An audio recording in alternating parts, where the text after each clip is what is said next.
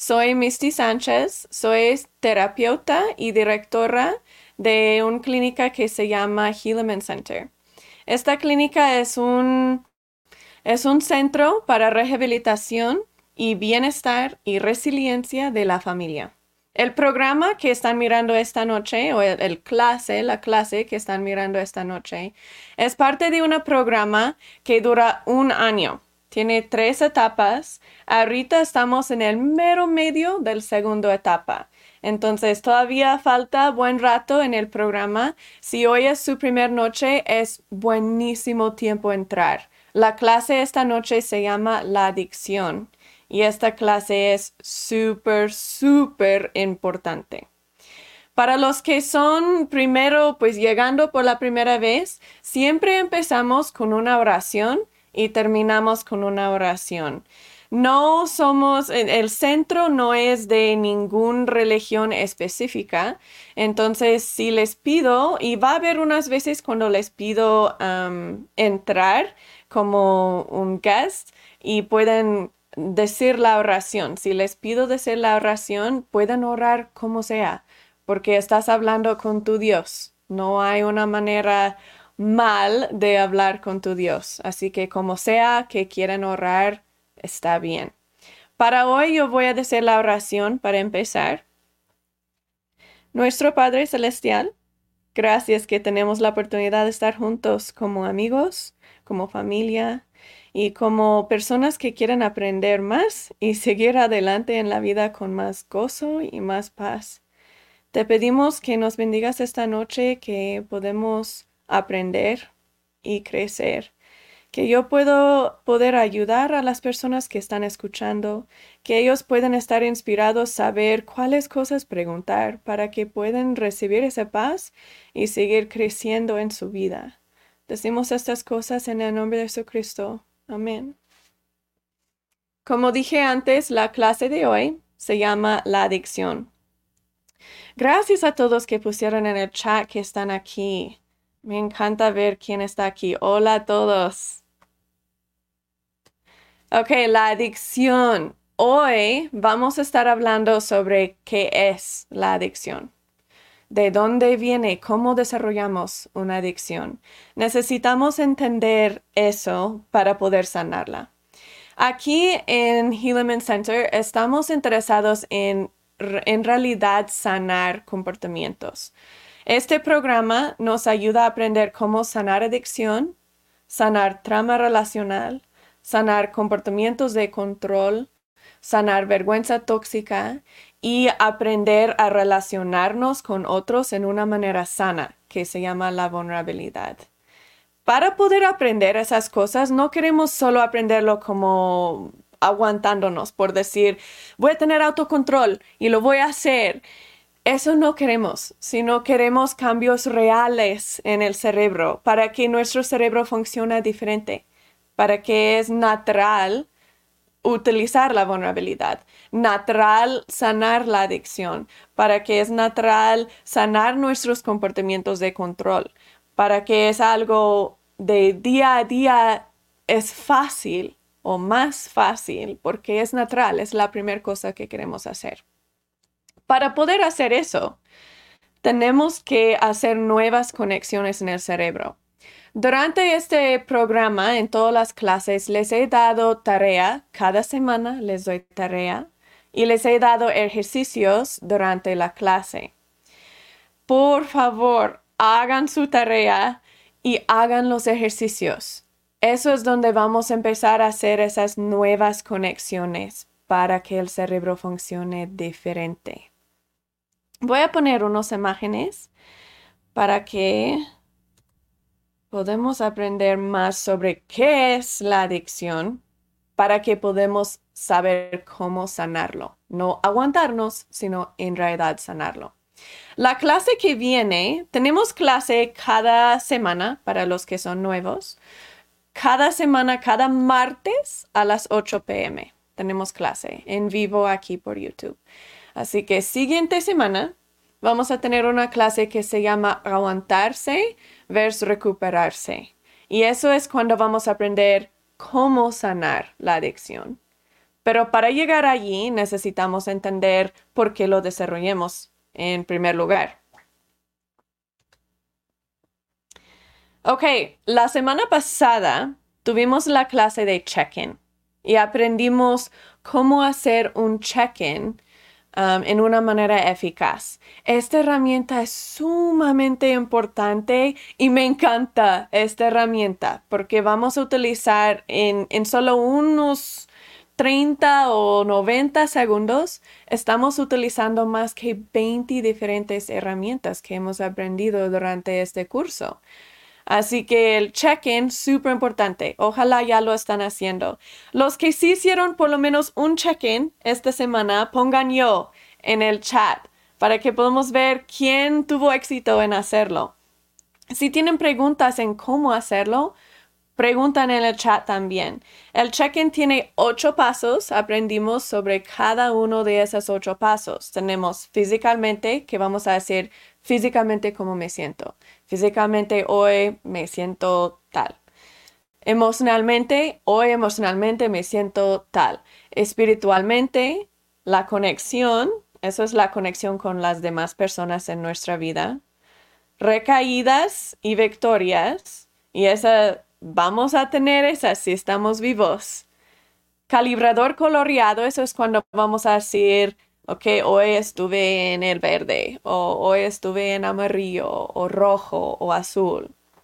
Luego terminamos con la afirmación que, en que estamos trabajando esta semana o ese día y nuestro compromiso.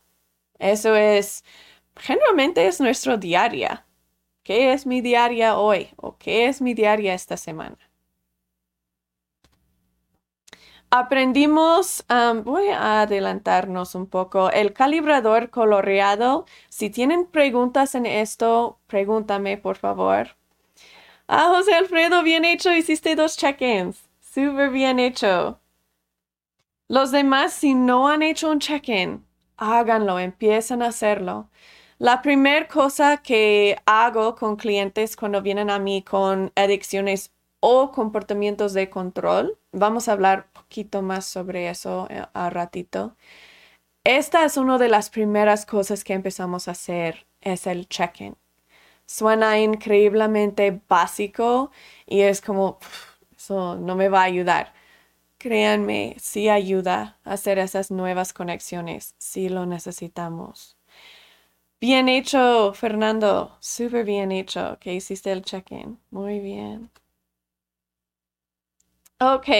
Um, hoy tengo muchísimo que quiero hablar sobre la adicción, así que voy a... Um, pues ya quiero empezar con eso de la adicción, pero pongan en el chat si tuvieron experiencias entre esta semana sobre el check-in. Y voy a estar mirando esas, pero para ahorita vamos a seguir adelante. Ok, cuando escuchamos adicción, muchas veces pensamos, oye, este vato allá, sí, él sí tiene una adicción. Y siempre pensamos como del otro, de aquel, de él, de ella, de lo que sea que tiene una adicción. Pero lo que no entendemos es que la adicción es sumamente común. Adicciones son sumamente comunes. De hecho, alrededor de 80% de las personas tienen una adicción. Y esa es una estadística mundial. En países de Latinoamérica, en México, el número es muchísimo más alto. He mirado números alrededor de 95%. En mi experiencia en México, me siento que el número es más cerca como 90% de las personas tienen adicciones. Ese número, yo sé, están como, oye, eso es súper alto. Pero vamos a hablar sobre qué es una adicción. Una adicción es cualquier, creo que tengo una imagen aquí, a ver. Déjame ponerlo. Ver. La adicción es cualquier sustancia, creo que está aquí. Jajaja. La adicción es cualquier sustancia o comportamiento que utilizamos para tranquilizarnos, para evitar de procesar nuestras emociones. Entonces, yo no quiero procesar o no sé cómo procesar mis emociones, por eso voy a distraerme con tal cosa o tal cosa o tal cosa. Cuando crecemos en un hogar que no hay un apego muy sano, vamos a, pues tenemos dos opciones. Podemos desarrollar una adicción o podemos desarrollar comportamientos de control. Esas son nuestras únicas dos opciones si crecemos en un hogar con apego mal sano. ¿Qué es un hogar de apego mal sano? voy a darles un ejemplo. Si cuando eran chiquitos, si pegaban a su hermana, a su hermanita, ¿cómo iba a reaccionar su mamá o papá? Si la reacción, generalmente estamos hablando de lo que la mayoría de las veces que iba a pasar iba a ser como una regañada, como, oye, ¿por qué haces eso? ¿Qué estás pensando? O si la reacción de su mamá y papá era de sentarse contigo, hablar sobre qué estabas sintiendo y por qué, y qué es real y qué no es real sobre eso, por qué te sentiste eso y por qué eso te causó querer arreglarlo con un golpe y cómo te salió, te salió bien o no y qué puedes hacer próxima vez para que sale mejor para ti y te ayudaron a procesar tus emociones. Esa es sana, esa es un apego sano, una conexión sana. Pero si la mayoría de las veces era como, oye, no pegues a tu hermana, o, ¿qué estabas pensando? O no, en esta casa no se hace eso. Si eso fue la mayoría de las veces la reacción, vinieron de una familia de apego malsano. Lo que pasa con eso es que no aprendemos a procesar nuestras emociones. Y eso es donde encontramos el problema si no sabemos cómo procesar nuestras emociones, solo tenemos la opción de ignorarlas. Así que podemos ignorarlos con adicciones o con comportamientos de control. ¿Qué son comportamientos de control? esta es una lista de los comportamientos más comunes de comportamientos de control, pero no es una lista entera. Hay muchísimas cosas que podemos hacer para querer controlar. Pero en esta lista tenemos unas cosas como perfeccionismo, como criticar o juzgar, eh, un sentimiento que tienes que ser sobresaliente, tienes que tener éxito, tienes que ser como el mejor trabajador, tienes que ser la persona con quien todos pueden contar querer limpiar y tener la casa limpiecita o perfecta. Ah, a ver que dormir es uno súper común también con es que ya, ya no puedo, ya no puedo ni pensarlo ni nada, entonces voy a ir a dormir. Esos son comportamientos de control. ¿Y qué son adicciones? Adicciones son divididos en dos categorías. Tenemos adicciones a sustancias. Esas son cosas que ponemos en nuestro cuerpo. Drogas, cafeína, azúcar, um, todas esas cosas, ¿verdad? Que ponemos en nuestro cuerpo. Luego tenemos adicciones a comportamientos. Entonces esas son cosas que hacemos. Mirando pornografía, masturbándose, jugando videojuegos, ir de compras, mirando tele, mirando Netflix, ah, redes sociales, todas estas cosas que hacemos para no tener que pensarlo, para ya no tener que, tener esa carga y solo extraernos por un rato. la chancla, sí, Javier. La chancla es un es más sano. eso es uno que mis hijos siempre hablan de eso y ríen de eso en nuestra cultura mexicana, digo nuestra, nuestra cultura mexicana. Ah, no hablas así, voy a sacar mi chancla. Cosas así, eso es malsana. seguramente. Yep. Ok.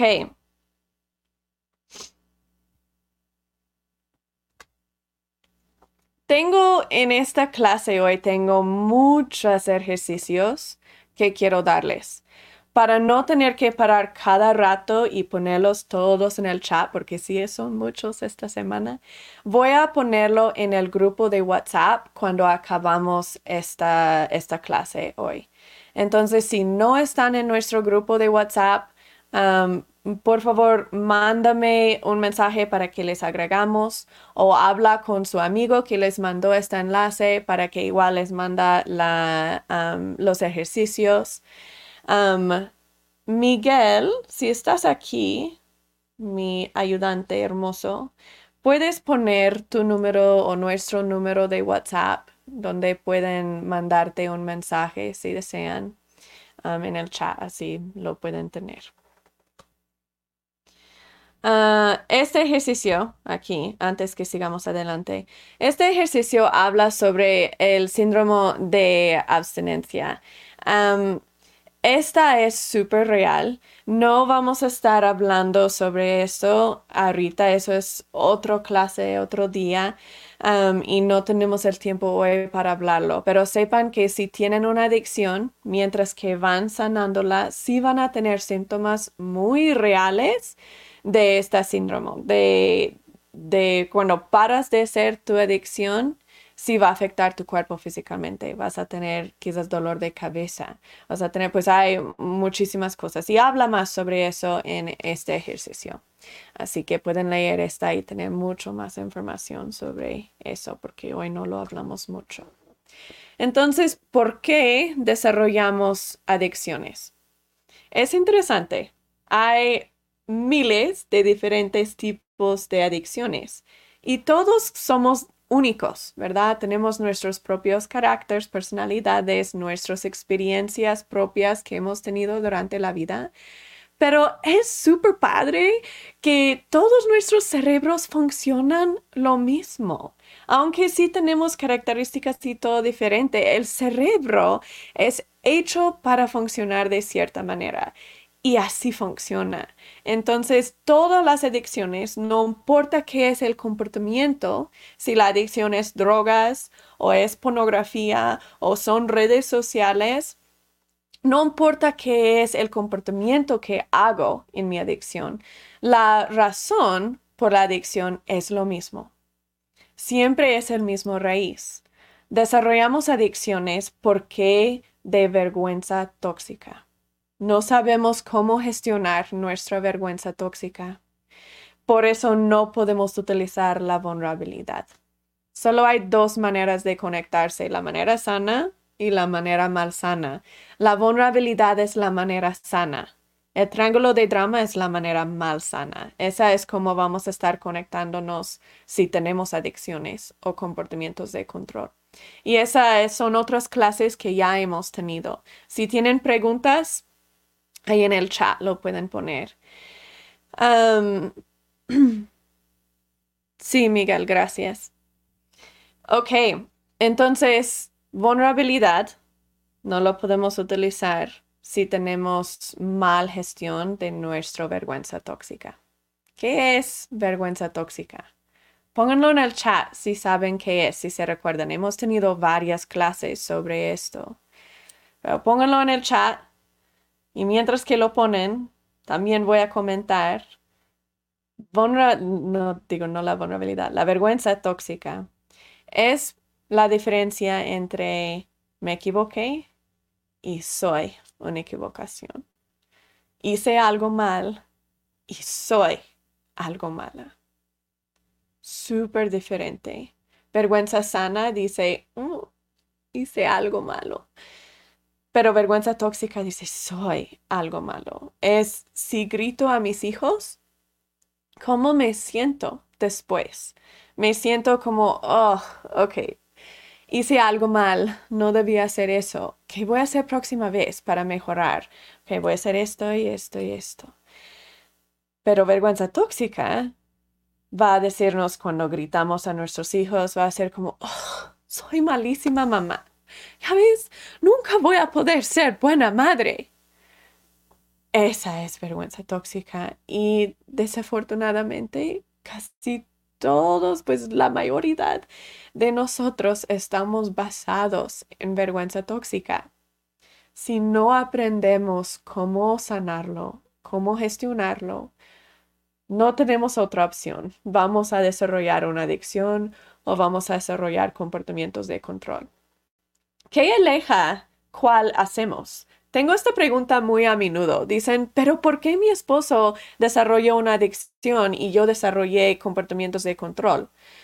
Pues eso es muy complejo, pero para hacerlo súper simplificado, comportamientos de control, vamos a desarrollar esas si queremos tener interacción con otros, si queremos conectar con otros y tenerlos en nuestra vida, pero no sabemos cómo en una manera sana, vamos a desarrollar comportamientos de control para hacer esa fuerza que se conectan con nosotros a fuerza vas a conectarte conmigo porque estoy controlando a ti o a mí o a la situación. Si queremos aislarnos y no queremos nada que ver con nadie, porque hemos aprendido desde muy chiquito que no se puede depender en nadie, que es mejor hacerlo solo, o quizás aprendimos que para ser fuerte, para ser bueno, tengo que hacerlo solo. Debo poder hacerlo solo, si no es que soy débil. Vamos a desarrollar adicciones. Entonces, la diferencia es que adicción es aislándome y comportamientos de control es tratando de conectar y no sé cómo. Generalmente tenemos dos, los dos. Generalmente tenemos adicciones y comportamientos de control, porque a veces tendamos a aislarnos y a veces tendamos a querer conectar. Sí, muy bien. Elvira, ojalá lo pronuncie correcto. La vergüenza tóxica impide la conexión por la vulnerabilidad. Gracias.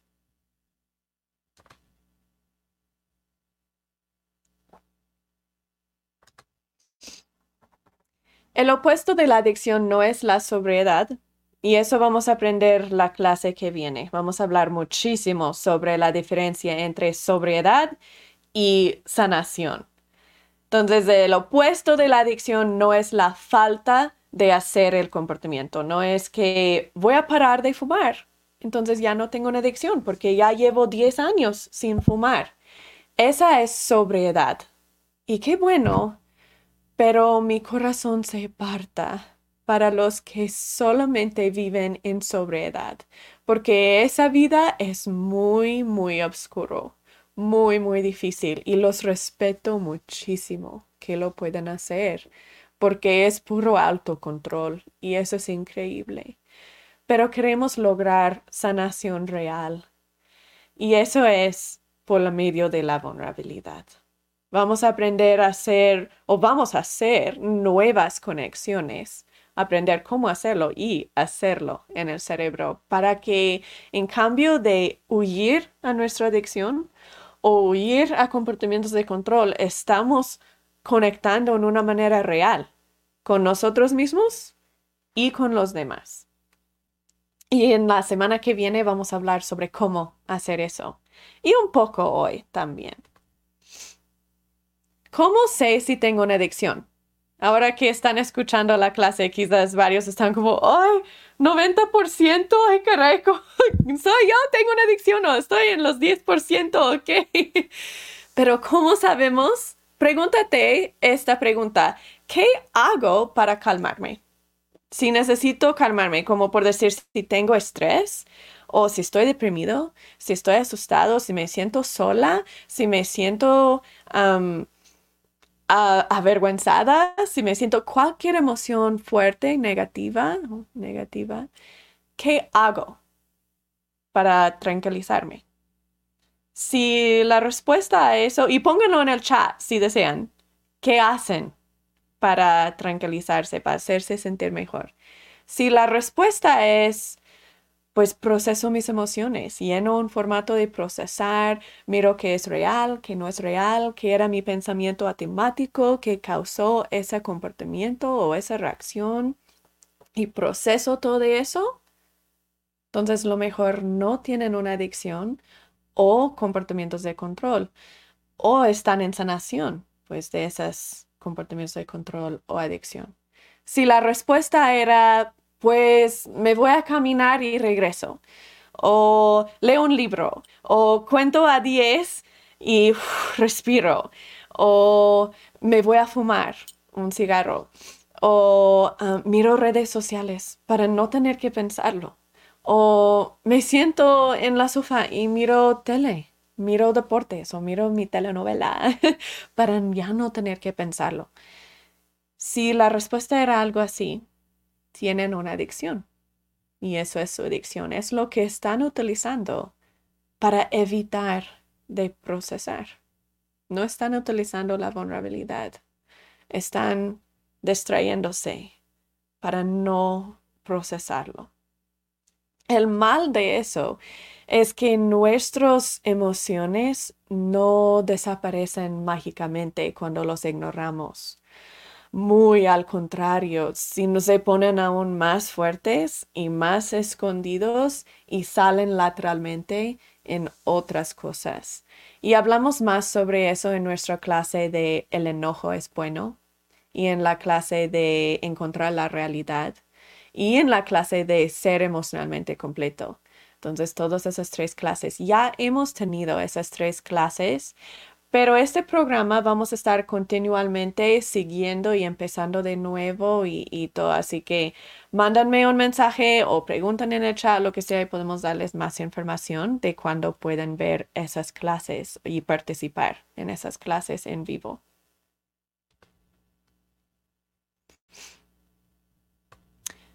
Fernando, preguntaste cómo, cómo solucionar las conductas de control.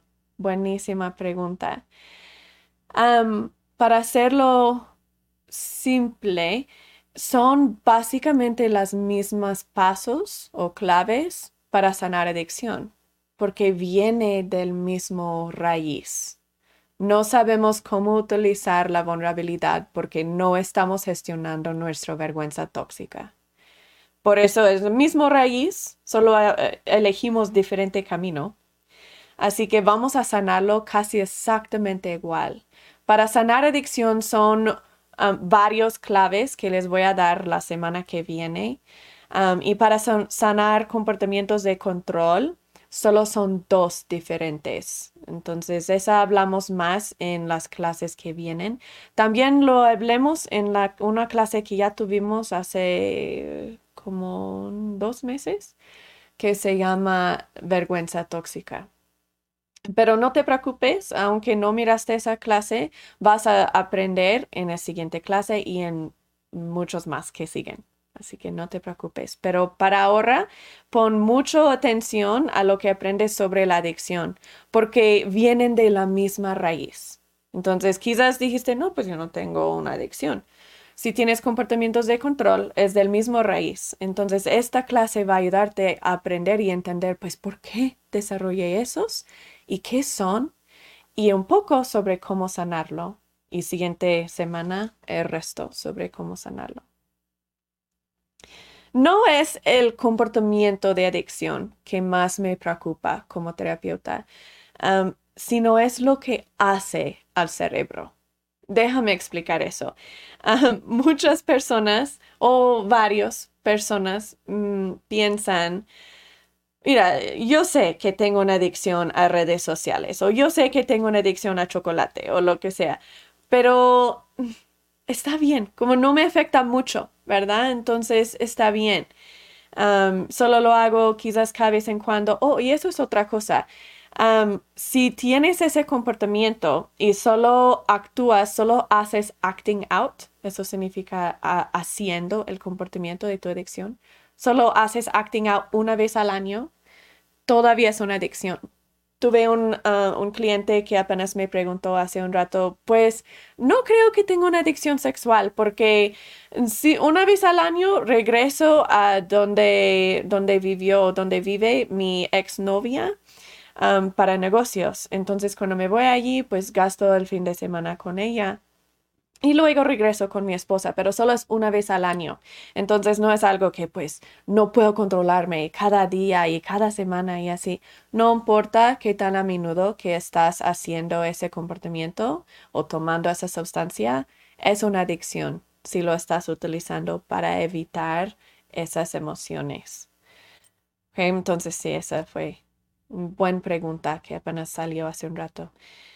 pero para regresar a lo que estuve diciendo, lo que me preocupa es cómo cambia nuestro cerebro la adicción cambia cómo físicamente perece nuestro cerebro. Podemos hacer una escanea.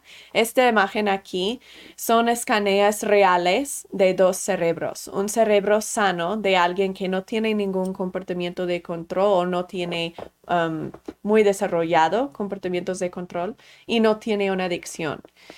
Y el otro cerebro es alguien que tiene comportamientos de control o adicción o trauma relacional. Todos los tres afectan el cerebro físicamente en exactamente los mismos áreas y en la misma manera. Entonces, físicamente pueden ver hoyos allí en la escanea. No es que físicamente hay hoyos en tu cerebro, sino esas son las partes que ya no están activándose. No hay electricidad, no hay nada pasando, por decir están muertos esas partes del cerebro ya no funcionan, ya no se puede utilizar. Físicamente tu cerebro se ve diferente y eso te afecta en muchísimas cosas en tu vida, cosas que ni supimos que eran causados por esa adicción o comportamiento de control o trama relacional hablamos mucho más sobre trama relacional en unas clases. Esa es, esas clases son muy poderosos, me encantan esas clases, así que no faltan las clases sobre qué es trama relacional y cómo sanarlo. nuestro cerebro tiene conexiones, uh, eso es como habla con diferentes partes del cerebro. Es como se comunica de aquí hasta allá y todo. Esas conexiones parecen como hilos y al final, al puntito de cada hilo, pasa electricidad y hormonas químicas que pasan allí. Eso es como nuestro cerebro se comunica con sí mismo. cuando tenemos una adicción, sale demasiado cantidad de electricidad y hormonas de esas químicas. Y lo que pasa es que quema ese receptor porque hay demasiado luz y demasiado química y físicamente lo quema. ¿Qué pasa cuando tenemos una quemada? Como si nos quemamos en nuestra mano y tenemos una cicatriz allí. En el futuro, si tocamos esa cicatriz, no vamos a sentir tanto como si tocamos otra parte de nuestra piel, ¿verdad? Sí lo vamos a sentir, pero no tanto. Eso es lo que pasa a estos receptores se queman y crece una cicatriz. Por eso, próxima vez cuando sale esa hormona y esa electricidad, necesita muchísimo más para sentir la misma cosa. Y si tiene demasiado, demasiadas veces, muere y ya ni sirve. Y eso es lo que está pasando en nuestro cerebro.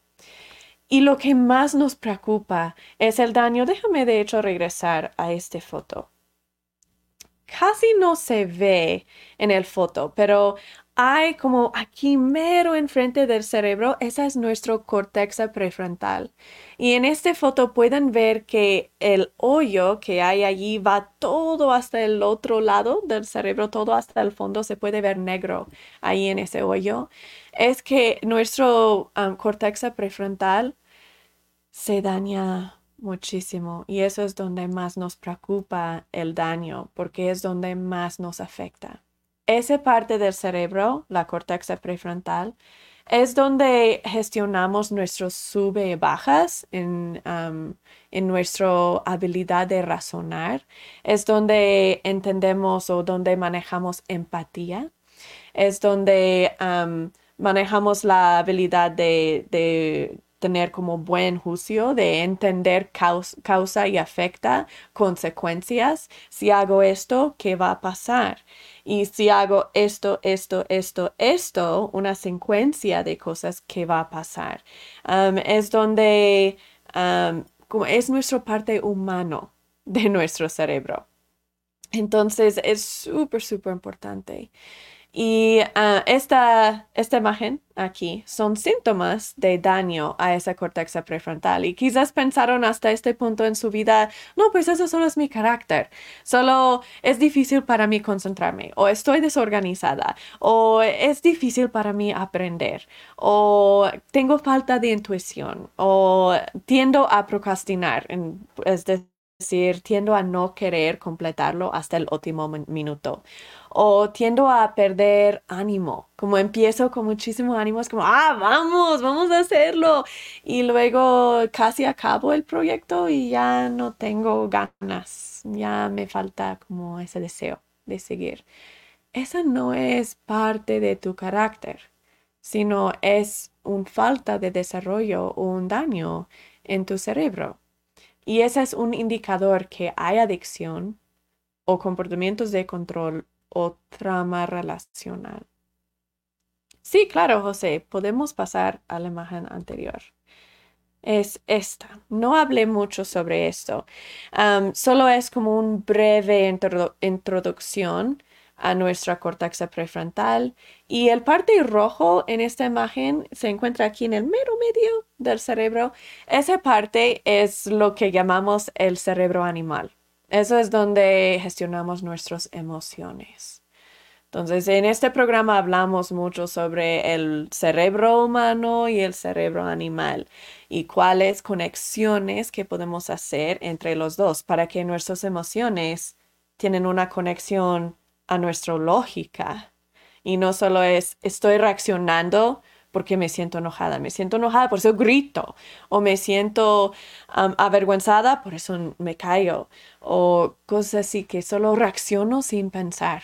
Eso es un indicador que hay falta de, de conexiones entre nuestro cerebro animal y nuestro cerebro humano. Y en este programa vamos a hacer y desarrollar esas conexiones. Buena pregunta. Ok. Entonces hay este ejercicio, este ejercicio voy a mandarles también, tiene ese resumen de lo que hablemos ahí. En esta clase voy a darles mucha información, por eso quise darles esos ejercicios que tiene la información escrito para que no están como, ay, no voy a recordarlo, no están preocupados. Las adicciones generalmente empiezan alrededor de los 8 años de edad. Es una edad mágico para el cerebro. y aprendemos más sobre eso en otras clases. Tengo que mantenerme enfocada. Quiero enseñar todo, todo al mismo tiempo, pero no se puede. pero esa más o menos alrededor de 8 o 9 años de edad es cuando generalmente empezamos a desarrollar una adicción. No es decir, eso es cuando ya tuvimos la adicción y ya no pudimos controlarlo, que siempre cada vez que estábamos preocupados o, o estresados o solos o lo que sea, empezamos a ver pornografía. No, sino esa es como nuestro primer interacción con nuestro comportamiento de adicción. Ah, déjame darles un ejemplo. Mm, he trabajado con cientos y cientos de clientes que tienen adicciones sexuales y nunca he conocido ni uno que no empezó su adicción en 8, 9, he tenido unos de 10 años. Esa fue la primera vez que dijeron, ah, pues por accidente miré pornografía o por accidente miré mi vecino haciendo tal cosa o, por accidente esto o mi vecino me hizo tal cosa o lo que sea y me sentí algo, me sentí como esa adrenalina, me sentí algo y eso es cuando más tarde puedo verlo atrás y puedo decir, sabes que eso fue como la primera vez que me di cuenta, mm, esta causa algo lindo, me gusta cómo se sintió esa adrenalina y esa emoción. Y entonces quizás no tuvieron otra interacción con nada sexual por buen rato, um, pero casi siempre eso es cuando empieza. Si tienen niños pequeños, um, yo sé que es, nos preocupa como padres hablar con nuestros hijos pequeños sobre adicción, pero por favor, hablen con sus hijos sobre qué es adicción, cómo se desarrolla, cómo se sana, porque de muy, muy chiquito empieza a desarrollarse. Es la primera vez que nos damos cuenta que si como una galleta me siento llena, me siento mejor. Cuando estoy triste puedo comer y me siento mejor.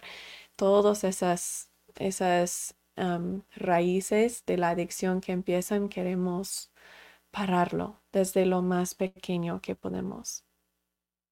Y claro, Fernando, la pregunta al finalizar, ¿nos podrás compartir las imágenes?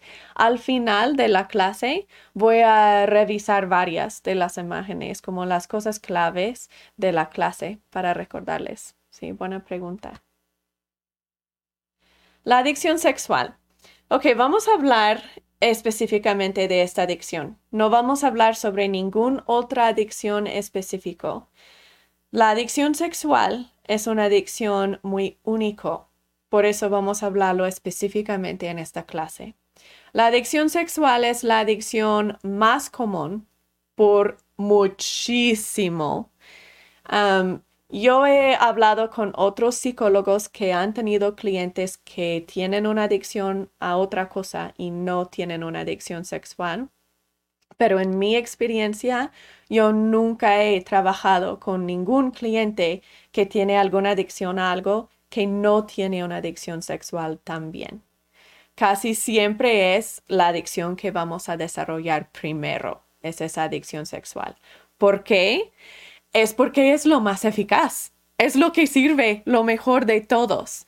Es la única adicción que utiliza todas las tres familias de neurotransmisores al mismo tiempo. tenemos tres diferentes familias de química que salen en nuestro cerebro y tienen diferentes propósitos. creo que aquí puse una imagen sobre esto. Pues sé que sí lo puse, pero ¿dónde? Aquí. tenemos familias de químicas que, que son de la familia de excitación. Hay una familia de saciedad y hay una familia de fantasía. Tenemos drogas, sustancias que tomamos, que hemos creado como humanos para tomar y para inyectar en nuestro cuerpo, que, que caen abajo de estas tres categorías. Um, pero nuestro cerebro produzca sus propios químicas y drogas que caen en estas categorías. Excitación son las químicas como adrenalina um, que sale en nuestro cuerpo que nos hace emocionados, ¿verdad? Nos hace poder reaccionar más rápido y así. La saciedad son um, hormonas como las endorfinas, nos hacen sentir calmados. Son el opuesto de las de excitación las drogas de excitación son drogas que nos hacen más, como más rápido y así, así, así. Pero las de saciedad o saciedad son los como alcohol que nos hace más relajados. La última es la fantasía. Esas son las cosas que, las drogas que nos hacen ver cosas como hongos y cosas así, que nos hace ver fantasías. Pero nuestro cerebro produzca sus propias químicas para eso, que igual nos hace más creativos, nos hace poder arreglar problemas mejor. y todas esas químicas son buenas y necesarias en nuestro cerebro. Por eso el cerebro los tiene. Pero cuando son en cantidades extremos, son muy dañinos al cerebro. La adicción sexual es la única adicción que salen todos los tres tipos al mismo tiempo. Eso significa que es súper potente esta adicción. Te hace olvidar tus emociones súper rápido y súper eficaz, porque vas a tener muchas químicas y vas a sentirte mejor muy rápido. Vas a poder extraerte muy rápido. Además que eso, la razón que la adicción sexual es tan ah, popular, tan común, no popular, tan común, es porque siempre es disponible.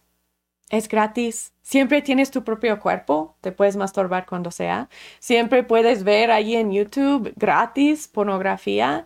Si no tienes mm, un teléfono, si estás en público y no puedes masturbarte, tienes tu imaginación y puedes tener fantasías. Ahorita en esta misma clase puedes estar haciendo acting out en tu adicción, puedes estar fantaseando de, de ciertas cosas y nadie va a saber, ¿verdad? Entonces es una adicción que puedes hacer acting out todo el día, cada día, y es gratis y siempre disponible. Entonces, súper, súper, súper común esta adicción. Cuando escuchan o cuando escuchamos adicción sexual, muchas veces pensamos, pues yo no tengo una adicción sexual, yo no, yo no voy con prostitutas, yo no me masturbo cada día, yo no, yo no estoy como, tengo que ver pornografía o, me empiezo a temblar o lo que sea. Muchas veces la adicción no tiene nada que ver con sexo. Me gusta más el término de adicción a conexión. Pienso que es más real a lo que es la adicción Muchas veces la adicción es como la emoción de buscar una conexión con alguien, la emoción de coquetear con tal persona y coquetean conmigo de regreso y puedo ver, ah, ya ves, sí soy deseable, sí soy así. Eso es una adicción sexual. Estoy cubriendo mi vergüenza tóxica con cosas de conexión falsa que estoy coqueteando, estoy queriendo la emoción de buscar tal cosa o mirando a otros buscar tal cosa. Telenovelas muchas veces caen abajo de adicción sexual porque queremos ver los dos que se quedan juntos y que están así, hay una conexión y así. Esa es adicción sexual, adicción a conexión, esa necesidad de sentir una conexión falsa aún por medio de otra persona, aún por medio de verlo en una película o en una telenovela. si tienen preguntas sobre adicción sexual, por favor pregúntame, porque como digo, es sumamente común. Es un poco más común en hombres que en mujeres pero no es decir que mujeres no lo tienen. Ahorita las estadísticas son que arriba de 95% de los hombres tienen una adicción sexual y arriba de 70% de las mujeres tienen una adicción sexual. Ah, sí, Miguel, ahora con los teléfonos tenemos que tener muchísimo cuidado con nuestros hijos porque están constantemente atacados con adicción sexual, adicción sexual, adicción sexual gracias, Moroni, que bienvenido, que estás nuevo aquí. la... Sí, hablar sin lastimar a las personas, eso sí.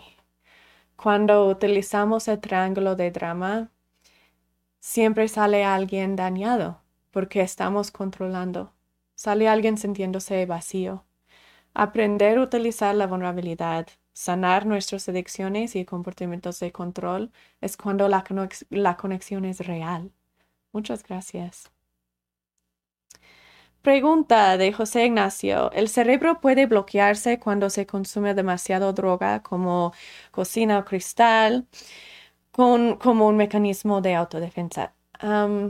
no es tanto un mecanismo de autodefensa, sino es que se están quemando esos receptores. Y sí, tienes razón de que se bloquea por decir ya no sientes lo mismo, por eso necesitas aún más droga el siguiente vez para tener el mismo efecto.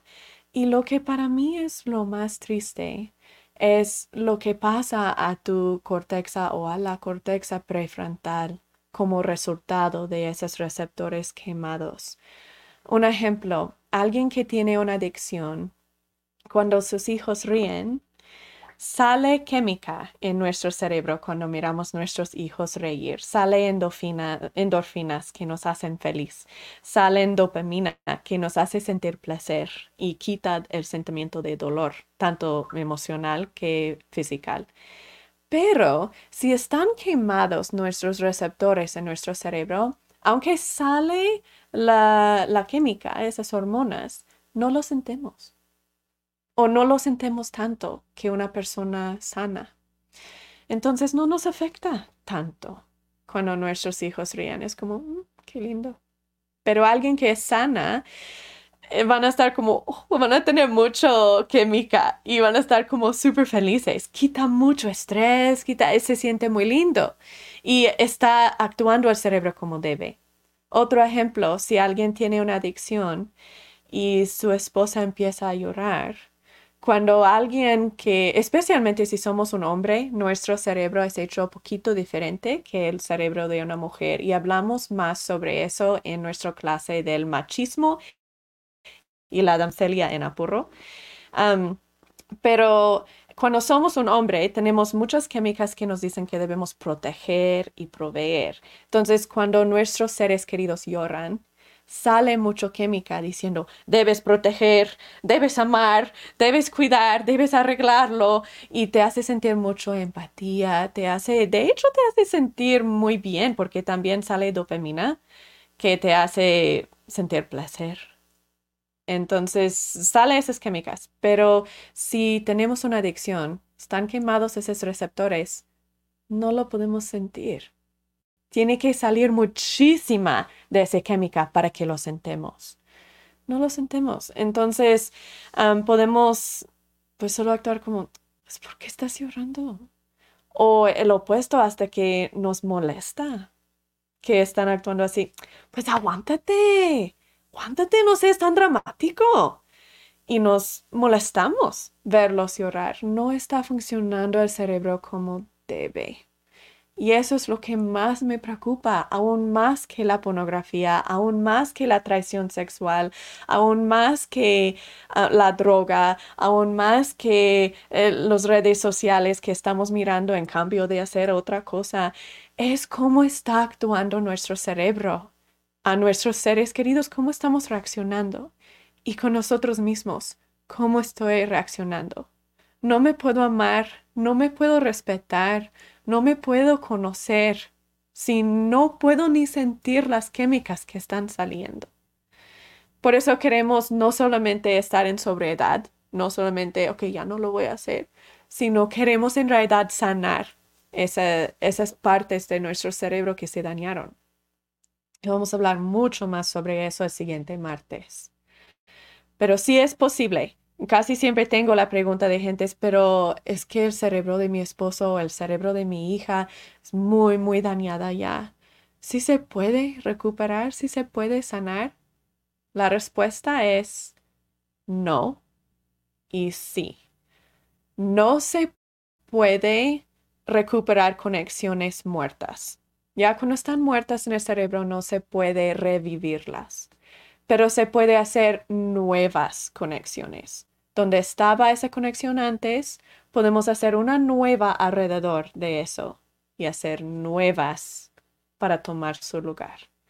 Entonces, sí se puede sanarlo, sí se puede aprender a no solamente actuar como eras antes de la adicción, sino muchísimo mejor que antes. Antes ya estaba dañado tu cerebro por eso desarrollaste una adicción. Tu cerebro no desarrolló como, no, perdón, no desarrolló como debía desarrollarse. Por, eh, no, no supiste o no, no aprendiste cómo gestionar vergüenza tóxica y no aprendiste cómo procesar emociones. Por eso desarrollaste una adicción. Así que la meta de este programa no es regresar tu cerebro a como era, sino hacerlo muchísimo más sana de lo que era para empezar. Desarrollar partes de tu cerebro que ni nunca desarrollaron. Y sí es muy, muy posible. Se requiere trabajo de tu parte, pero no es trabajo duro, solo es trabajo constante, cosas muy pequeñas y sencillas que te voy a dar. Por favor, créeme si funcionan. Hagan la tarea, aunque suena menso. Háganla y hagan los ejercicios. Si hacen toda la tarea que les doy y los ejercicios que les doy, van a sanar su cerebro y van a desarrollar esas partes que nunca desarrollaron o que se dañaron. Ok, siguiendo adelante de la adicción sexual. Si tienen otras preguntas, por favor, pregúntame. Mm.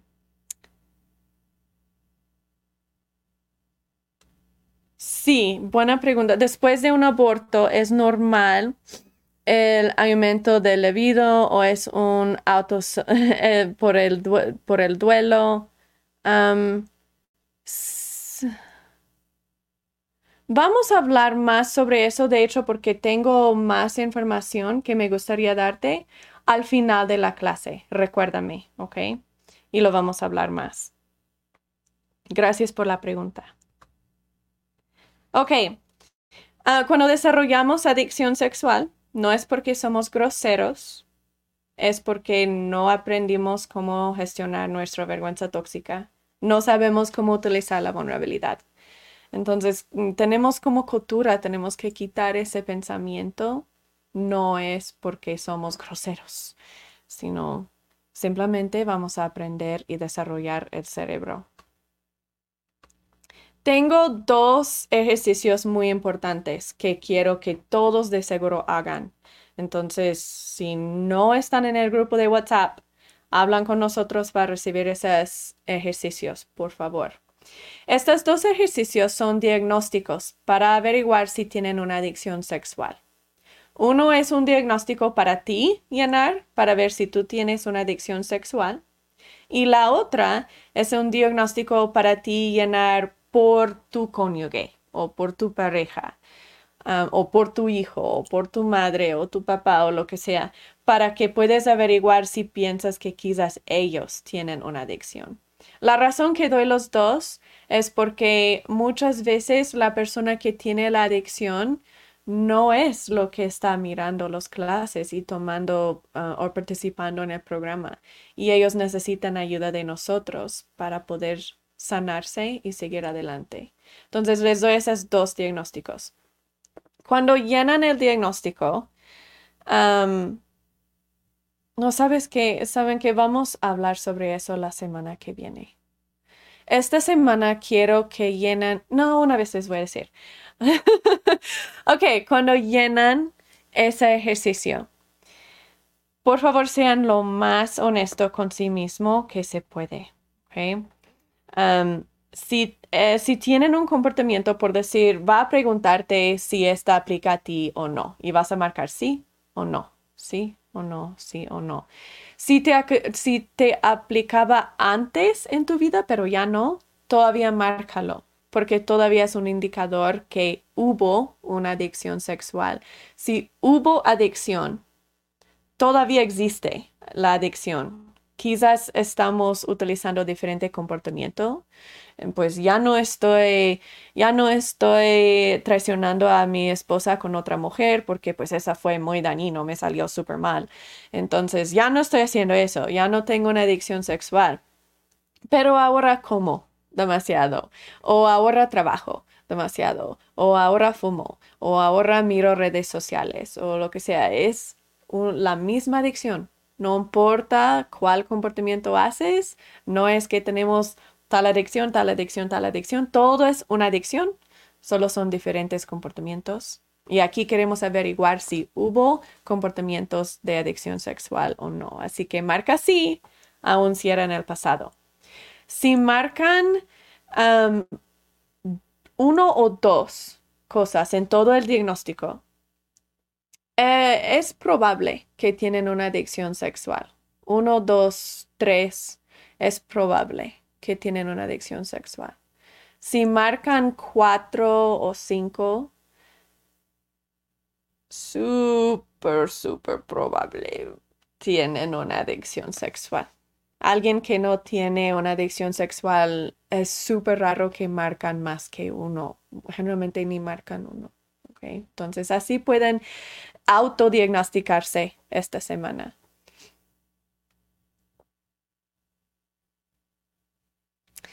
Sí, José Ignacio, mm, José Ignacio, buena pregunta. Sí, es súper posible que se pudo empezar una adicción antes de los ocho años. déjame eh, clarificar un poco con eso. las experiencias que tuviste Quizás los tuviste desde mucho tiempo antes de los ocho años de edad, pero generalmente no es hasta los ocho años de edad que nuestro corteza prefrontal se desarrolla suficientemente para poder conectar en nuestro pensamiento que ese comportamiento o sustancia es lo que me causó sentir bien.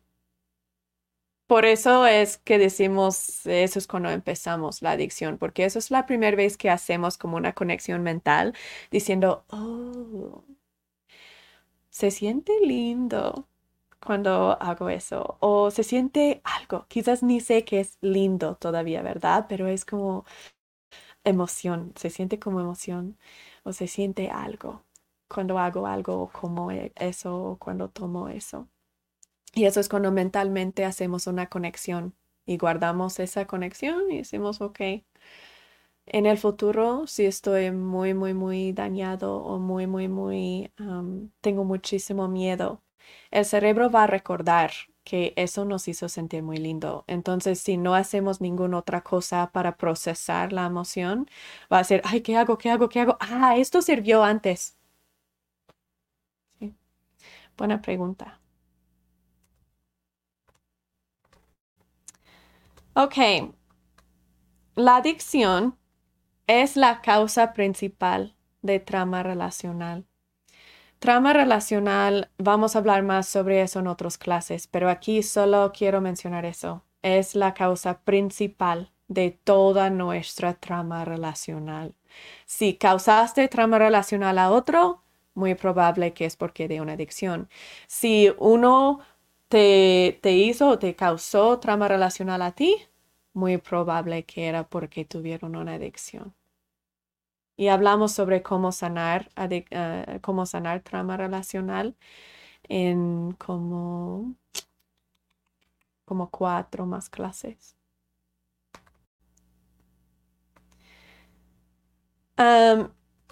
Quiero adelantarnos un poquito solito en el triángulo de drama. Tuvimos esta clase hace buen rato y aprendimos qué es el triángulo de drama y cuando estamos solitos en el triángulo de drama, cómo parece. La adicción es nuestro rescatador. ¿Se recuerdan? En nuestro triángulo de drama, eso es como nos rescatamos cuando estamos solitos estoy en persigador o en víctima y así, así, así, y voy a utilizar mi adicción para rescatarme, para hacerme sentir mejor. Eso es donde encontramos adicciones en nuestro triángulo de drama. Gracias. Los que quieren estar en el grupo de WhatsApp, Miguel, ¿puedes poner el número aquí en el chat para que lo puedan tener? Recuérdense que el triángulo de drama siempre significa necesito amor. Siempre, siempre, siempre. Eso es lo que significa. Eso significa que si nuestra adicción es el rescatador en nuestro triángulo de drama, si estamos utilizando nuestra adicción, estamos haciendo acting out. ¿Qué significa? Necesito amor. Necesito conexión, si sea conmigo mismo o con los demás. No importa si no eres súper social, nuestro cerebro es hecho para conectar y nuestra adicción significa desesperadamente tengo que conectar y no sé cómo, por eso voy a hacer mi adicción.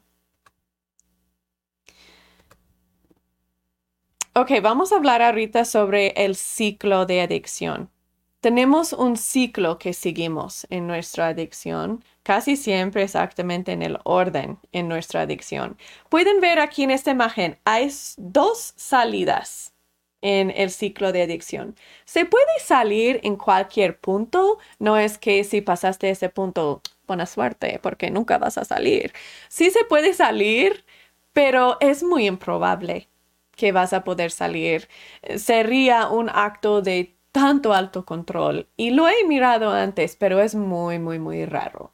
Generalmente vas a utilizar una de estas dos salidas, nada más, para poder salir de tu ciclo de adicción y no seguirlo y hacer acting out. El ciclo de adicción, vamos a hablar sobre cada paso. Empieza con el provocador, ahí mero arriba. El provocador es un evento, algo que te pasa, que te provoca a sentir algo. Te sientes triste, te sientes estresado, te sientes solo, te sientes aburrido, te sientes lo que sea, una emoción generalmente potente, generalmente negativo, que te va a causar sentir algo no sabes cómo procesarlo, entonces quieres ignorarlo. Empiezas tu ciclo de adicción. Este es el punto que puedes salir. Tienes dos opciones. Vas a aislarte o vas a tender la mano afuera. Y ese es tu primer punto de salida, de conectar la vulnerabilidad. Me siento triste, entonces voy a conectar con otro y procesar mi emoción. Eso te quita del ciclo de adicción y no vas a hacer acting out. Si no conectas con otros, vas a aislarte. Después de aislarte, vas a empezar con lo que se llama los antojos. Los antojos son como ese deseo que tiene tu cerebro. Casi todo el ciclo es subconsciente, no es consciente esa es cuando tu cerebro quiere alivio, quiere aliviarse, quiere sentirse mejor. Me siento horrible, me siento horrible, tengo que sentirme mejor, tengo que sentirme mejor. Esos son los antojos. Luego empezamos con rituales. Los rituales son las, nuestro cerebro, otra vez esta generalmente no es consciente. El cerebro va a empezar a provocarte a hacer cosas que te llegan más cerca a acting out. Si mi adicción es una adicción sexual, si mi comportamiento es que miro pornografía, mis rituales va a ser que voy a sacar mi teléfono y voy a empezar a ver mi teléfono. No voy a ver pornografía, pero voy a sacar el teléfono. Ese es tu cerebro diciendo, ay, ¿qué hago? ¿Qué hago? ¿Qué hago? Oh, el teléfono. Saca el teléfono porque el teléfono si nos hace sentir mejor. Hay algo rico allí. Entonces el teléfono y quizás entro en YouTube. No estoy mirando pornografía, no estoy haciendo acting out. Solo estoy en mi teléfono, abro YouTube y solo estoy mirando videos. Luego, acting out es lo que sigue después de esos rituales. Acting out es que ya después de varios videos cliqueo tal cosa y tal cosa y tal cosa y por fin llego a la pornografía y estoy mirando pornografía. Después de acting out, me siento dolor. Eso es el siguiente paso. déjame seguir. El dolor, me siento mal, porque es como, ah, otra vez, otra vez miré pornografía. ¿Qué, ¿Qué, hay mal de mí? Soy tan grosera, soy esto y soy, y, ay, mi esposa se va a enojar bien harto y que esto y esto y esto y esto y esto, ¿verdad? Es ese dolor causa eh, otro provocador. Luego tenemos aún más dolor y luego necesitamos alivio y estamos buscando rituales para sentirnos mejor y luego otra vez hacemos acting out. El ciclo de adicción podemos llevarlo a cabo en unos segundos, todo el ciclo. Podemos llevarlo a cabo en varios meses. Quizás estoy por meses en aislarme antes que voy a antojos. Y ahí estoy por varias semanas en antojos, solo tratando de aguantarme, aguantarme, aguantarme, aguantarme. Y luego sigo a, rituales y estoy allí por buen rato y luego acting out. Y luego dolor y luego otra vez voy a empezar y por meses solamente voy a estar tratando de aguantarlo, aguantarlo, aguantar. Entonces, para cada persona y cada situación es diferente. Puede ser muy rápido o puede ser breve. Déjame hablar brevemente sobre nuestra segunda salida que tenemos en el ciclo de adicción. Les dije que hubo dos. Uno es al principio, en cambio de aislarte, vas a conectarte para poder procesar y usar la vulnerabilidad. Nuestra segunda salida, que es como natural, que podemos fácilmente salir, son lo que llamamos reglas de resiliencia. Tenemos todo de una clase que tiene que ver con reglas de resiliencia y esa vamos a tener más tarde en el al final de, este, de esta fase 2. Y reglas de resiliencia básicamente son reglas que nos ponemos a nosotros mismos, conociendo que somos humanos. Si hago eso, vez atrás de vez atrás de vez, eventualmente voy a caerme y eventualmente voy a estar acting out. Entonces, ¿cuáles reglas voy a poner ahorita para que no caigo? Si mi, otra vez con el ejemplo de pornografía, si mi comportamiento de acting out es veo pornografía, voy a ver cuándo lo miro, cuándo hago acting out, qué estoy haciendo mero antes, con quién estoy, dónde estoy, qué hora del día es, todas esas cosas y voy a poner reglas. Quizás cuando miro pornografía casi siempre es en mi teléfono y casi siempre es por um, YouTube o Facebook. Y casi siempre es en la noche, cuando estoy sola en mi recámara. Ahí puedo poner reglas de resiliencia. Puedo decir, ok, ¿sabes qué?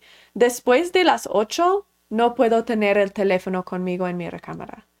Entonces, después de las 8 pm, dejo mi teléfono afuera en la sala. Ya no duermo con mi teléfono. Esa es una regla que lo hace más fácil para mí no caerme, porque no voy a estar, uh, no voy a tener esa tentación mero al lado.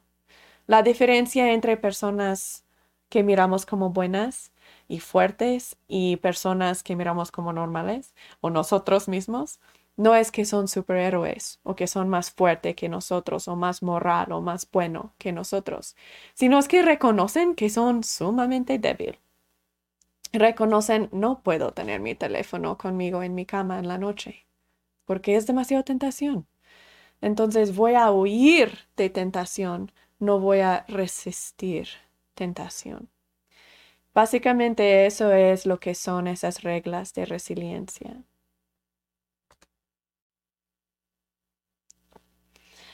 voy a poner en el chat nuestro número de WhatsApp. Antes que se me olvida. Ok, ese es nuestro número de WhatsApp para que puedan contactarse con nosotros y puedan tener los ejercicios y puedan estar parte del grupo de, de WhatsApp. Ok, vamos a seguir adelante.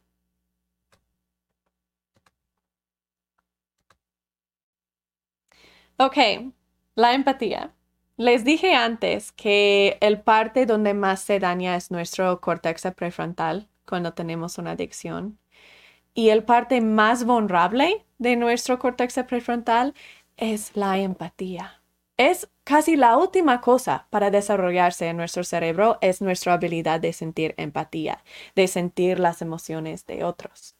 Empatía es esencial para utilizar la vulnerabilidad. Y en la clase sobre vulnerabilidad aprendimos exactamente qué es la empatía y cómo desarrollarlo y todo, ¿verdad? Si no se recuerdan o si tienen preguntas, um, habla o escríbalo en el chat. Pero el problema con adicción es que para poder salir de nuestro ciclo de adicción, ¿qué era la salida? La salida era la vulnerabilidad. Pero no podemos usar la vulnerabilidad sin empatía. Entonces estamos como atrapados en nuestro ciclo de adicción, casi siempre allí atrapado, atrapado, atrapando, cayéndonos en el mismo hoyo de agua, vez atrás de vez, atrás de vez, porque cuando íbamos a poder salir y conectarnos y procesar nuestras emociones, pues no podemos porque no sentemos suficiente empatía para poder utilizar la vulnerabilidad.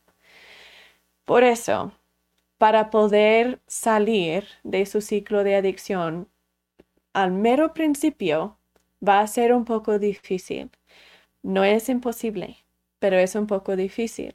Y lo que les voy a dar como parte de su tarea esta semana es que van a tener que ser humildes sumamente humildes. Cuando tienes una adicción tienes que ser sumamente humilde y pensar que quizás otras personas saben algo que tú no sabes. Quizás entiendan algo que tú no entiendes.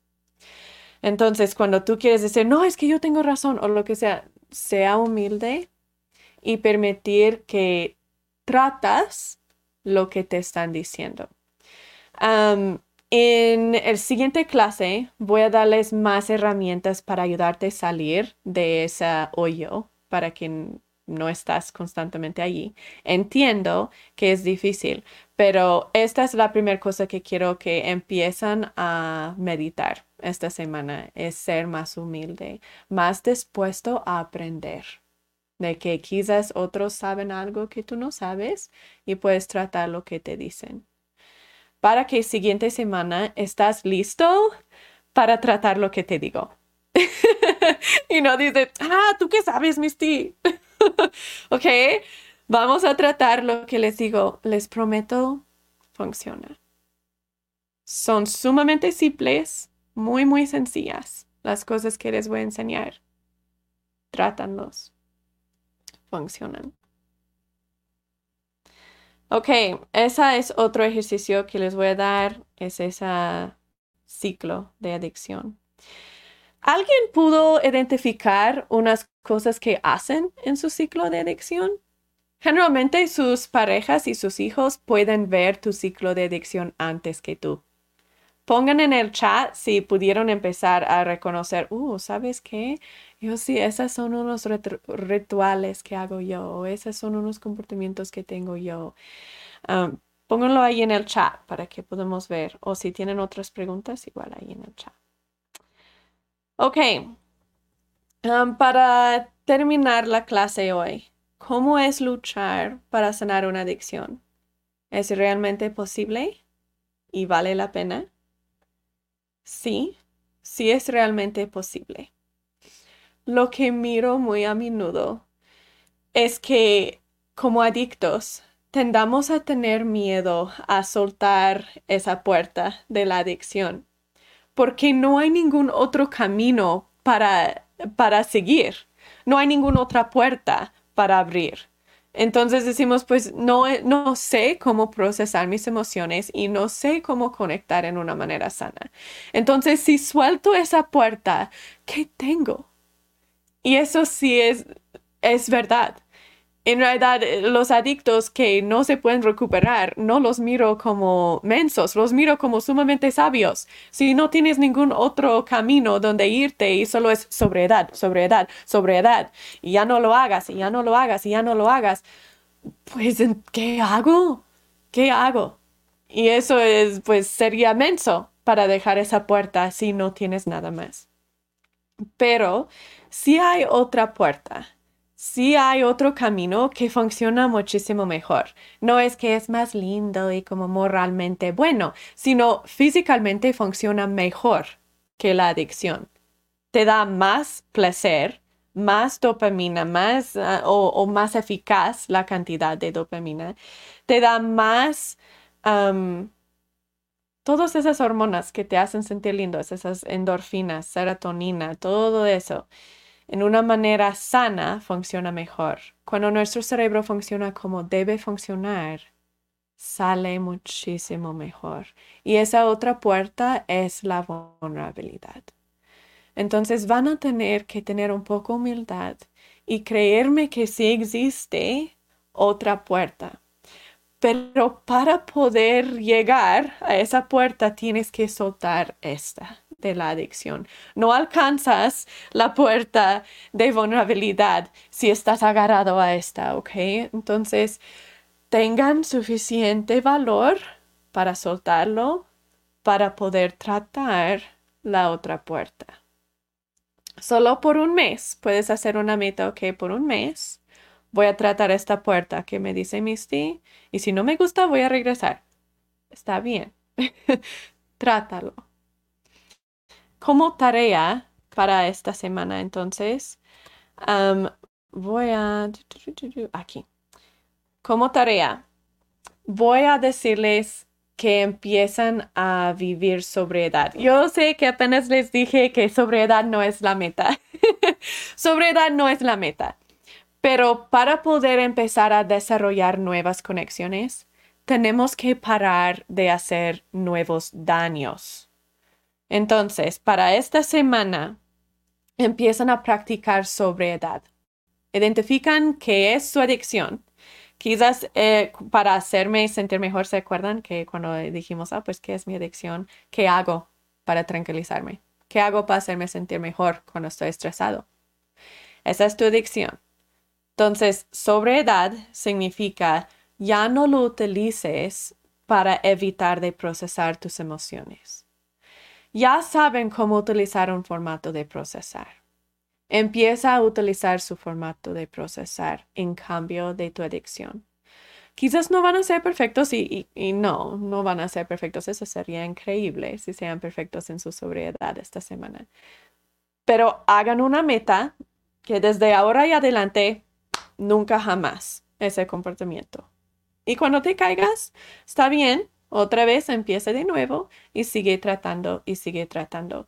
Quiero que tengan una semana de por lo menos intentando sobriedad de su adicción para que siguiente semana podemos, podemos seguir adelante y decir, ok, ahora entiendes o has practicado intentando sobriedad para que tu cerebro tiene un poquito de descanso de esas químicas. No estoy hablando sobre químicas de droga, quizás sí, si eso es tu comportamiento, pero estoy hablando sobre las químicas que solito produzca tu cerebro, que actúan igual como esas drogas. queremos un poquito de descanso para que siguiente semana podemos seguir adelante rápido y tener crecimiento más rápido. ¿ok? ¿Tienen preguntas en cómo practicar su sobriedad? Oh, eso es todo de su propia clase o 10 clases. Pero la cosa que les voy a dar es empieza a hacer sus reglas de resiliencia. Igual no han aprendido mucho sobre esos, pero han aprendido suficiente que pueden empezar a hacer reglas contigo mismo. Mira cuando te caigas. ¿Cuándo haces acting out? ¿Dónde estás? ¿Con quién estás? ¿A qué hora es? Y haz reglas para prevenir esa situación si mi comportamiento es, o si mi adicción es um, una adicción, a ver, a redes sociales, um, y puedo ver, ok, ¿cuándo es que miro redes sociales? ¿A qué hora es? Ah, hasta que se puede comprar ah, aplicaciones para poner su teléfono para minimizar el tiempo que utilizas redes sociales. puedes decir, ok, en ciertas horas ni puedo abrir esa app o lo que sea, esas reglas de resiliencia. Déjame saber si tienen preguntas en eso. Sí, pregunta, adelante. Asari, no sé si lo, si lo dije correcto, perdón si no. Pero, ¿qué es tu pregunta? Me lo puedes escribir. Fernando. Um, Fernando dice, identifiqué mi ciclo de adicción en cuanto siento la mínima, mínima inseguridad o estrés, o si me dan noticias que no me gusta escuchar. En no pasan, eh, en no pasan ni dos minutos cuando me levanto y comienzo a fumar. Súper bien hecho en reconocerlo. Ah, entonces puedes ver, súper, súper fácil ahí ver que la adicción es por falta de poder procesar esas emociones. Es esa vergüenza tóxica que no te está permitiendo utilizar la vulnerabilidad para que puedas procesar tus emociones. Y esa raíz es universal. Es, para, es la razón de todas, todas adicciones. Esa es la raíz. Entonces, para sanarlo, Fernando, esta semana empieza con sobriedad de tu cigarro. Hay muchas cosas para ayudarte a hacer eso, pero inténtalo. No digo que tienes que ser perfecto, pero intenta lo más fuerte que puedes esta semana para que siguiente semana tu cerebro tiene poquito descanso de todas esas químicas, tanto lo que causa la nicotina y tanto también de lo que está produciendo tu propio cerebro para que siguiente martes estás listo para hacer los siguientes pasos que te doy. ¿Ok? Gracias por el comentario. Para terminar, quiero repasar como las partes claves de la clase hoy. Hoy hablemos sobre adicción hablemos sobre el hecho que adicción es sumamente común. Por lo menos 80% y en mi experiencia en México es más cerca, 90% de nosotros tenemos adicciones. Hay que sanarlos. Ni tanto porque del daño que nos está causando a nosotros y a otros, sino porque del daño que está causando a nuestro cerebro. Y eso queremos sanar. Y sí se puede. Aprendimos sobre adicción sexual. Esta adicción es lo más común por muchísimo. Ah, por eso es el único diagnóstico que les doy. Si tienen una adicción sexual, muy probable que tienen otros comportamientos de adicción también. Muy probable que también tienen una adicción a cigarro o a comida o a redes sociales o a lo que sea también, porque generalmente tenemos más que un comportamiento que utilizamos. Depende qué funciona mejor en el momento, ¿verdad? El cerebro va a mantenernos vivos, sea como sea. ¿Tienen preguntas sobre adicción sexual? Yo sé que lo repasamos súper breve. pregúntame si tienen preguntas. oh, estaba arriba la pregunta. A ver si lo... ¿Dónde lo perdí? Ah, sí.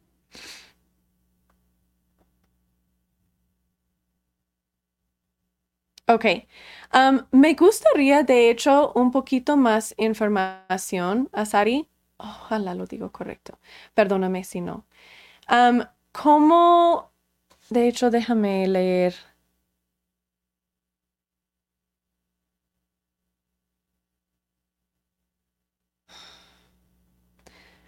Hay muchísimo que me gustaría preguntarte. ok. Si quieres escribir un poquito más información en el chat, adelante. Pero voy a intentar a contestar del poco información que tengo. Ah, y también me gustaría hacerlo un poquito más general a todos también. Cuando algo nos pasa que, que nos duele, sea lo que sea que es, si es un aborto, si es el muerto de otra persona, si es la traición de nuestra pareja, si es que nuestro hijo no pudo entrar en la escuela que quisimos o que él quiso, cualquier cosa de trama que tenemos en la vida. si el cerebro no sabe cómo procesar nuestras emociones, es decir, no sabemos cómo utilizar la vulnerabilidad, no sabemos cómo mirar qué es real y qué no es real, va a empezar a querer protegernos, como han mencionado varias otras personas. Entonces vamos a cambiar nuestros comportamientos.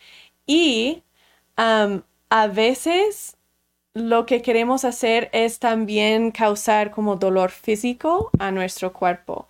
Por eso tenemos personas que se cortan o personas que no se permitan tener relaciones sexuales, que dicen, no, es que no quiero tener ese placer, o lo que sea, que es falta de querer tener placer en el cuerpo o querer dañar el cuerpo. Causa la misma cosa. Cuando nos cortamos o nos dañamos, si sea a propósito o no, salen muchas químicas en el cerebro una química específica que sale es dopamina. Esa nos ayuda a sentir placer y nos quita dolor.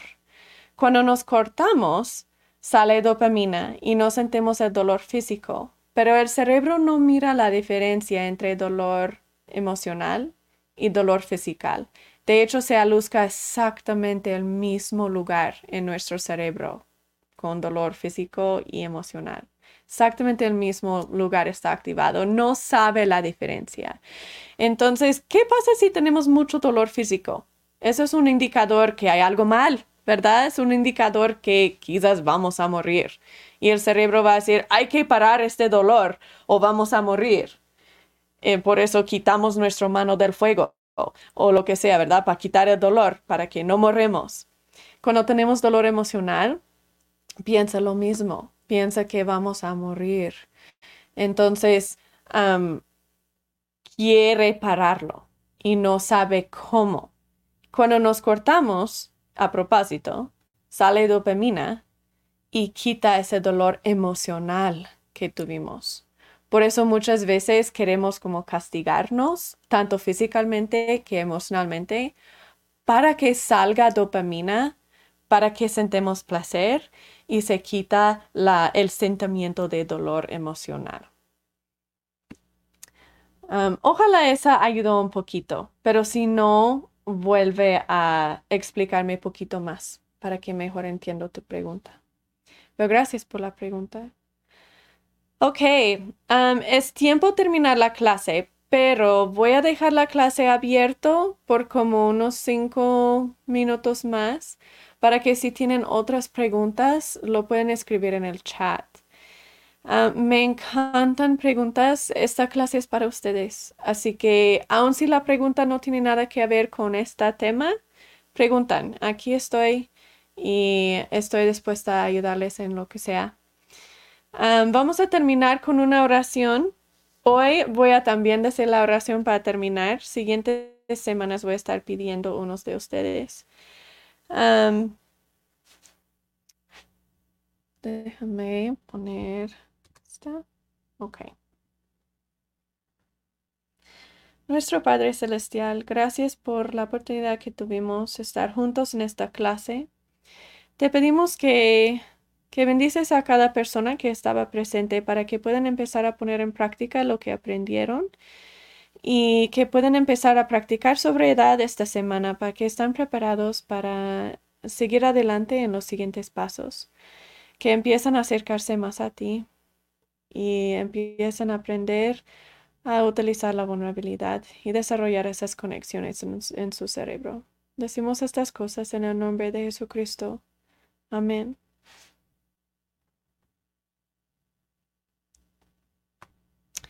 Ok. Voy a dejar el chat abierto y, esta clase abierto para que puedan seguir preguntando si tienen más preguntas. Gracias, Miguel.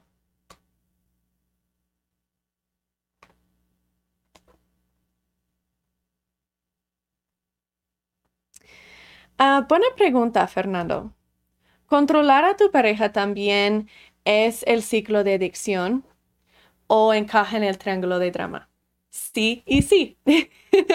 el triángulo de drama es cómo nos conectamos en la manera más sana.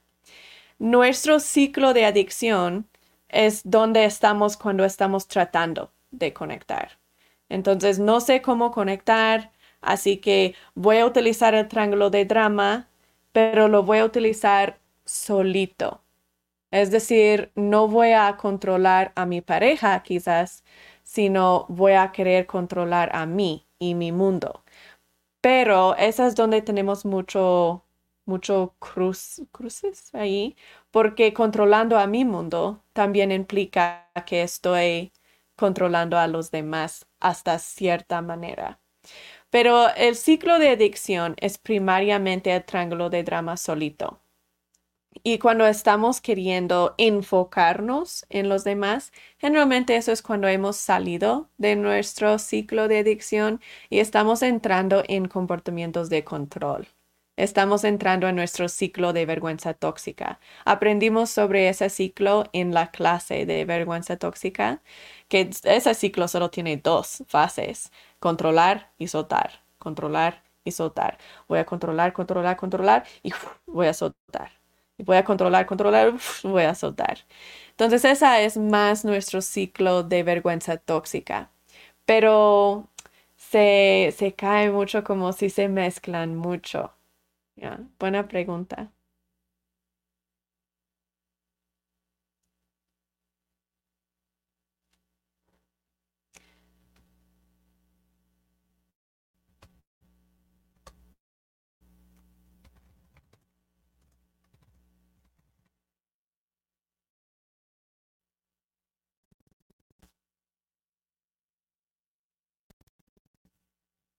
Okay.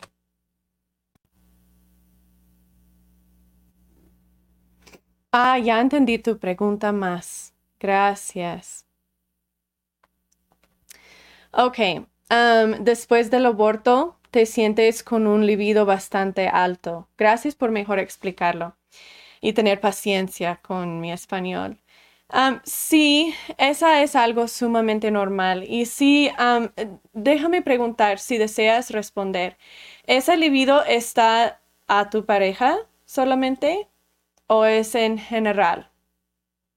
Si está a tu pareja específicamente, yo diría que allí caen muchos comportamientos de control no tanto adicción, sino comportamientos de control, queriendo controlar a ti y a tu situación y a tu familia, a la familia que deseas tener, a la familia que, que pensaste que ibas a tener y no tuviste, y queriendo arreglarlo y controlarlo. Y de ahí salen muchas hormonas que van a causar ese deseo. Si es más como en general a todos, o a ti mismo, a pornografía o lo que sea, entonces estás tomando más el camino de adicción, que estás queriendo distraerte de, de tu mundo en cambio de controlar tu mundo. Son del mismo raíz, solo son diferentes caminos que estás tomando. Uno estás queriendo controlar tu mundo y uno estás queriendo ignorar tu mundo. Entonces, para quitar o para disminuir ese libido para que sea algo sano, vas a necesitar empezar a procesar tus emociones. de hecho, aquí tengo una imagen. A ver si te lo encuentro. Tengo una imagen de nuestro formato de procesar. Creo que estaba... En otra clase, en varios otros clases, aprendimos cómo procesar nuestras emociones, cómo procesar lo que nos pasa. Este es el formato de procesar. Tiene un X aquí, por eso casi no lo puedes ver, pero para los que estaban en otras clases van a reconocer esta imagen. Nuestro cerebro naturalmente sigue un proceso de pensamiento, pero cuando no tenemos un apego sano, cuando estamos absorbando mucho vergüenza tóxica, empieza nuestro cerebro a no seguir ese camino, empieza a querer brincar y soltar hasta otros pasos. para hacerlo simple, pensamos generalmente que algo pasa y eso nos causa cierta emoción y esa nos causa actuar. Por decir, mi esposo me gritó por eso me sentí ofendida y enojada, por eso le grité de regreso. Pero eso no es cómo funciona nuestro cerebro. Hay un pensamiento automático que entra antes de la emoción y es el pensamiento automático que causa la emoción, no es el evento. Y ese es como mágico cuando aprendemos eso, porque eventos no podemos controlar no puedes controlar ni cambiar el hecho que tuviste un aborto. Pero el amor, el, el hermoso es que no es el evento que aleja cómo te sentiste y cómo sigues sintiéndote, sino son los pensamientos automáticos que vinieron primero. En el ejemplo de, de mi esposo gritándome, si mi esposo me grita, eso me, que me causa sentir una emoción, ¿verdad? Pero no, eso me causa pensar algo, generalmente es inconsciente. Es como, no me ama. ¿Y, qué hay mal de mí? ¿Por qué no me ama? ¿Qué hay? ¿Por qué no puedo hacerle amarme? Soy, no soy suficiente como esposa para que él me respete, me ame. Hay algo mal conmigo. Y eso es lo que me causa sentir sumamente triste y sobrecargada y lo cubro con, enojo y me hace sentir ofendida y enojada. Por eso respondo gritando. Cuando empezamos a reconstruir nuestro proceso cognitivo para que está funcionando como debe y reconocemos los pensamientos automáticos, eso es cuando podemos controlar y elegir cómo reaccionamos. Entonces, súper brevemente, déjame llevarte por un formato de procesar posible. El provocador sería que tuviste un aborto. Luego vamos a esquipear un momento a las emociones. ¿Cuáles emociones te causa sentir? Si lo puedes escribir en el chat, por favor. Y otros también escriben en el chat qué son las emociones posibles que vamos a sentir cuando tenemos un aborto. Vamos a sentir triste, quizás enojado, quizás frustrado, quizás solas. Vamos a sentir vergüenza tóxica en el hecho de que ese es mi propósito como mujer y ni siquiera ni puedo cumplir con esa, que es el más básico de ser mujer. Nos vamos a sentir inútiles, nos vamos a sentir tristeza porque quisimos tener una familia y no podemos tenerla. O no pudimos, no éramos suficientes, nuestro cuerpo era defectuoso, no pudimos mantener esa vida. Muchas emociones, ¿verdad? Ahora vamos a regresar. No era el evento que causó esas emociones, eran pensamientos que entraron en tu cerebro que lo causaron. ¿Qué pensaste? Para llegar a eso, vas a preguntar por qué, por qué, por qué. Al tener un aborto, ¿por qué hace una mujer sentir triste? Pues se siente triste porque perdió el bebé. Pero ¿por qué eso le hace triste? Pues porque estaba emocionada tener un bebé. Pero ¿por qué eso le hace sentir algo negativo? ¿Por qué le hace, por qué no tener un bebé le causa sentir esa, ah, esa tristeza, esa sentir inútil y todo eso? Pues porque se siente que no era suficiente, que no que no pudo cumplir con el mero básico de su ser mujer, que no pudo dar a su esposo ese hijo, que no pudo hacer esto, que estaba pensando que algo iba a pasar y no pasó, que no era así. Entonces llegamos a como raíz de nuestra vergüenza tóxica. No soy suficiente o yo no era suficiente, o yo no soy perfecta, no soy perfecta, no soy buena madre, no soy buena esposa. Esa es lo que causó tu emoción. Sanar la vergüenza tóxica es lo que va a ayudarte a parar de sentir esa emoción. Cuando reconoces, wow, ni era porque del aborto que me sentía así o que me siento así, sino era lo que me siento de mí misma que yo no soy suficiente, que yo no soy perfecta, que yo no soy buena madre, que yo no soy buena esposa, que no soy buena mujer. Y eso, ¿qué es, qué es real y qué no es real sobre eso? ¿Es real que porque tuviste un aborto no eres buena mujer? No. Cuando lo decimos en voz alta suena ridículo, ¿verdad? Entonces, ¿qué es real? Pues es real que tuviste un aborto y es real que duele y quizás es real que no vas a poder tener hijos. Entonces, ¿qué? El cerebro muchas veces lo toma como súper, súper, súper dramático de que pues entonces se va a acabar el mundo. En la vida real, ¿qué va a pasar? ¿Vas a tener dolor? Sí, muchísimo. ¿Pero vas a poder seguir viviendo? Sí. ¿Y vas a poder sanarte? Sí. ¿Va a haber otras maneras de tener una familia si deseas? Sí. ¿Va a hacerte un poco triste? Sí. ¿Pero vas a estar bien? Sí. Y miramos qué es real y qué no es real. si no hiciste las clases de cómo utilizar un formato de procesar, quizás ese ejercicio no ayudó mucho, pero ojalá ayudó un poquito. Pero el, a dónde quise llegar con eso, pues, es que al procesar cómo te sientes y al procesar esos pensamientos automáticos, naturalmente tu cerebro va a poder de, parar de tratar de cubrirlo con ese, ese libido ah, elevado, con ese queriendo comportamientos de control o adicción. Entonces, sí, esa naturalmente se va a disminuir porque estás procesándolo y estás arreglándolo en una manera sana, en cambio de tener que ignorarlo. Buenísima pregunta. Um, ¿Cómo sustituyes la dopamina de manera sana? Buena pregunta.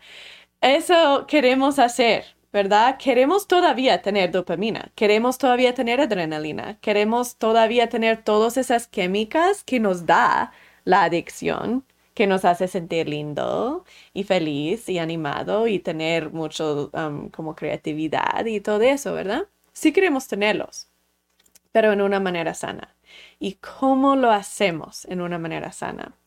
Déjame de hecho poner una imagen. Sí que tengo uno aquí. Soy una persona ah, muy visual, entonces me gustan ver imágenes. Ok, aquí. ¿Se recuerdan que tenemos tres familias de químicas que salen cuando tenemos una adicción? Por eso sigamos haciendo acting out en la adicción porque queremos más de estas químicas, más de esa dopamina, más de esa adrenalina, más de esa serotonina y endorfinas y todo. Queremos sentirnos bien. queremos reemplazar esa con una cantidad sana. Y para poder hacer eso, vamos, vamos a reemplazar excitación con entusiasmo Vamos a reemplazar la sociedad con relajación y vamos a reemplazar la fantasía con la creatividad. Entonces vas a empezar a hacer actividades que te hacen em, sentir entusiasmo, te hacen sentir relajado, te hacen sentir creativo.